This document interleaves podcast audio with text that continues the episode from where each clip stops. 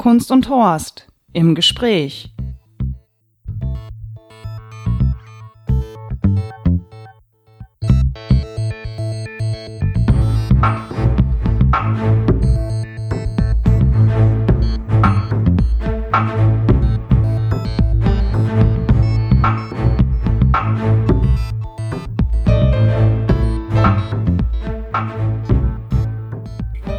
Ich sitze hier in Düsseldorf bei Frau Achenbach im Wohnzimmer und möchte Sie ganz herzlich zu meiner Kunst- und Horst-Reihe im Gespräch begrüßen. Hallo, Frau Achenbach. Guten Tag. Schön, dass Sie sich die Zeit genommen haben.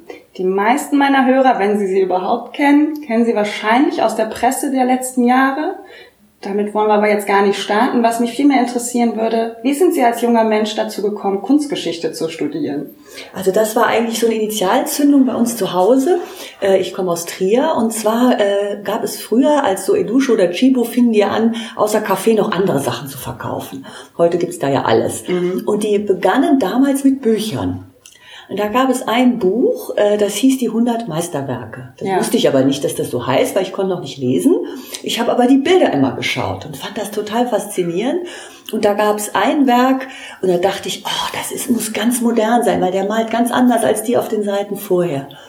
Und als ich dann lesen konnte, war das El Greco. Und ich stellte fest, der ist ja noch gar nicht äh, modern, der ist ja wirklich ein alter Maler. Also ja, also und das hat mich total fasziniert, dass Kunst so ganz anders sein kann, als man denkt. Also gut, ich war noch ein sehr sehr junger Mensch, aber das war für mich eigentlich eine Initialzündung, mich damit zu beschäftigen. Und mein Vater hat mich früher schon oft mit in, so, in Museen genommen oder in, in kleine Galerien.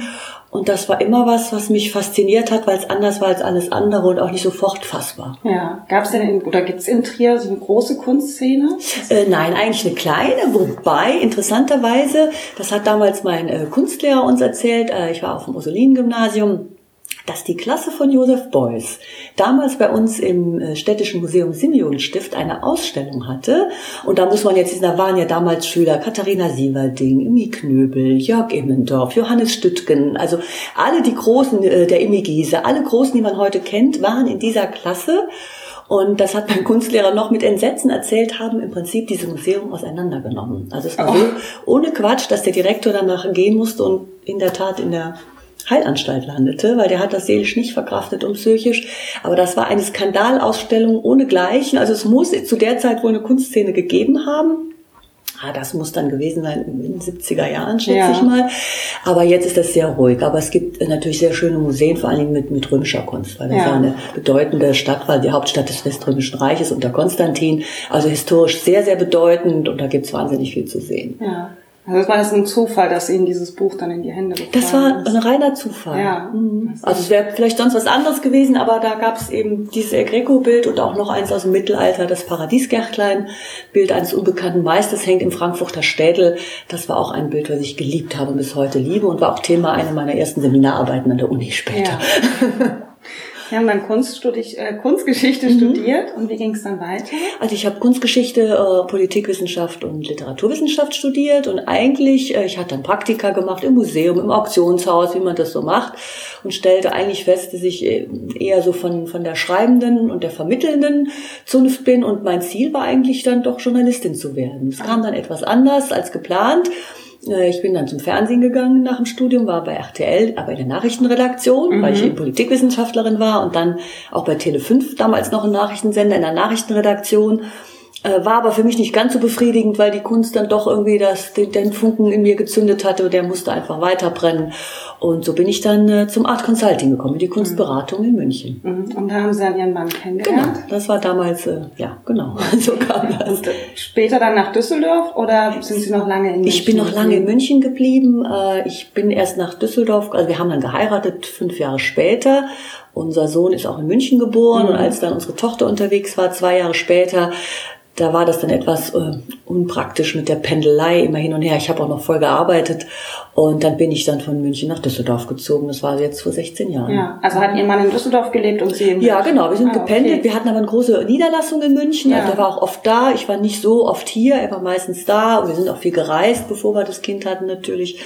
Ähm, aber das war eigentlich ganz schön, muss ich sagen. So ja. Ehe auf Distanz hat durchaus Vorteile. Ja, man hat auch so zwei, zwei schöne Städte, ne? Düsseldorf ja, und München. Ja. Da kann man sich ja Das war wirklich sehr angenehm. Ja. Mhm. dann haben Sie angefangen, das, also Kunst ist dann eine Leidenschaft von Ihnen gewesen ja. und irgendwann fängt man ja aber dann an, vielleicht Kunst als Wertgegenstand zu sehen. Hat sich das verändert? Also es, sehen Sie heute das Bild oder eher den Wert des Bildes? Also das hat mein Mann immer wahnsinnig gemacht, weil ich den Wert nie kannte. Ich hab, war ja nie im Handel involviert oder in irgendwelchen Geschäften. Der sagte immer, du hast so ein tolles Auge, du könntest eine wunderbare Kunsthändlerin werden, gerade auch für alte Kunst. Das war eigentlich immer mein Metier. Äh, aber das, das ist also wenn Sie mich gefragt haben, was kostet das, dann muss ich nachschauen. Das mhm. ist für mich, ist ganz komisch, ist bis heute so. Ähm, obwohl mein Vater Kaufmann ist, der hat auch mal gesagt, kann nicht sein, du kommst aus einer Kaufmannsfamilie und hast es wirklich nicht mit Zahlen. Aber für mich ist immer noch das Kunstwerk, was zählt, mhm. unabhängig vom Wert. Haben Sie einen Lieblingskünstler? Oh, ich habe einige Lieblingskünstler. Da würde ich jetzt, wäre jetzt schwierig, einen zu nennen, weil man dann viele anderen vielleicht, viele andere nicht nennt. Aber ich mag sehr gern, das ist ein Künstler, Künstler Gaston Chezac zum Beispiel, ist in den 60er Jahren gestorben, mhm. kennt kaum einer. Äh, wurde von Dubuffet zum Beispiel sehr geschätzt. Jean Dubuffet hat den kompletten Nachlass von Chezac äh, gekauft, den wie gesagt kaum einer kannte. Und Dubuffet hat auch viel bei Chezac abgekupfert. Ja. Wie gesagt, ganz unbekannter Künstler, den ich sehr mag. Und heute gibt es natürlich viele tolle junge Künstler, also mhm. gerade hier an der Akademie. Jetzt war ja wieder Rundgang. Mhm. Da sind immer ein paar dabei, wo ich da ganz große Hoffnung habe, dass die, dass die sich super entwickeln. Das ist interessant. Ich war mit einem Freund von mir da letzte Woche. Wir haben uns da vier Stunden aufgehalten Aha, ja. und waren hinterher irgendwie ein bisschen frustriert. Also unser Fazit war, also ich bin ja kein, ich habe ja mit Kunst so nichts zu tun. Ich mhm. habe keinen Kunstsachverstand. Ja. Ähm, und hinterher habe ich mich gefragt, oder irgendwie fehlte mir ein bisschen die Kritik. Also es gab wenig politische Kritik ja. und wenig, was bei mir Emotionen geweckt hat. Und mhm. für mich ist Kunst immer so mit Emotionen verbunden. Das, da haben Sie recht. Das hat sich in den letzten Jahren auch äh, sehr verschoben. Also es gibt immer so Wellen. Mhm. Ich fand zum Beispiel dieses Jahr, ich weiß nicht, wie Sie das äh, empfunden haben, war die Malerei sehr, sehr stark. Ja. Während es die letzten Rundgänge eher die äh, Bildhauerei und die Skulpturen gewesen sind. Mhm. Ganz interessant. Das ist immer so Wellen. Dann war ja eine Zeit lang ganz viel Videofotografie. Äh, das hat sich jetzt auch schon wieder gelegt. Dann gab es mal irgendwann eine Welle, da war alles äh, Sex und Porno live so ungefähr. Mhm. Ähm, das war dann auch ein bisschen mühsam irgendwann. Aber im Moment, das gebe ich Ihnen recht, es ist nicht sehr politisch, es sind auch keine Umweltthemen, war ja auch mal sowas.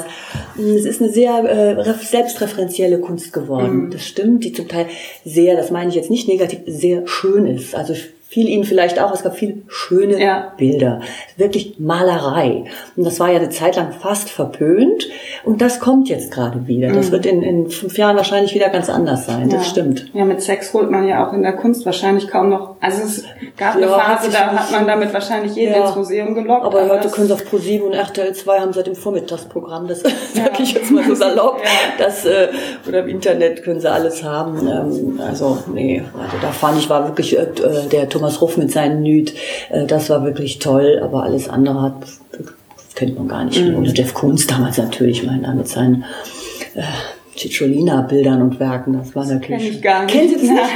Also äh, Jeff Koons war ja mit der Pornodarstellerin Cicciolina, das war die berühmteste Pornodarstellerin Italiens, verheiratet und hat mit der Kunstwerke gemacht, also Fotos, wirklich pornografische Fotos, sie immer mit so Blumenkränzchen und hübschen Urchenstrapsen, also sehr lieblich und mädchenhaft, aber schon hart. Da gab es auch Skulpturen, also in allen Varianten, sag ich mal. Ah, okay. War, mhm. also dann kein nicht als Bild fotografiert, Es gab auch Fotografien, ja. gab es und Skulpturen, also ah, okay. wirklich dreidimensional ja. konnte man sich das dann betrachten. Ach, von Seiten.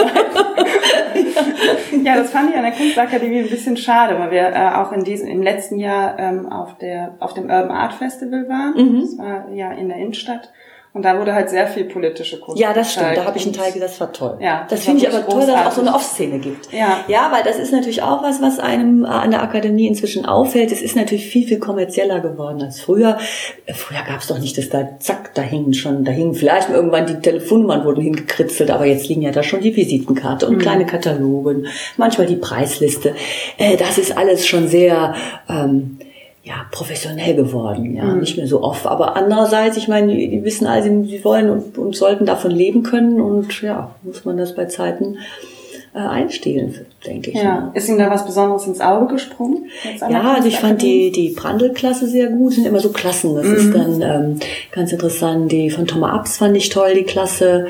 Äh, ja, doch waren so ein paar Sachen, die ich sehr beeindruckend mhm. fand. Anzinger, ja. Mhm. Also mir hat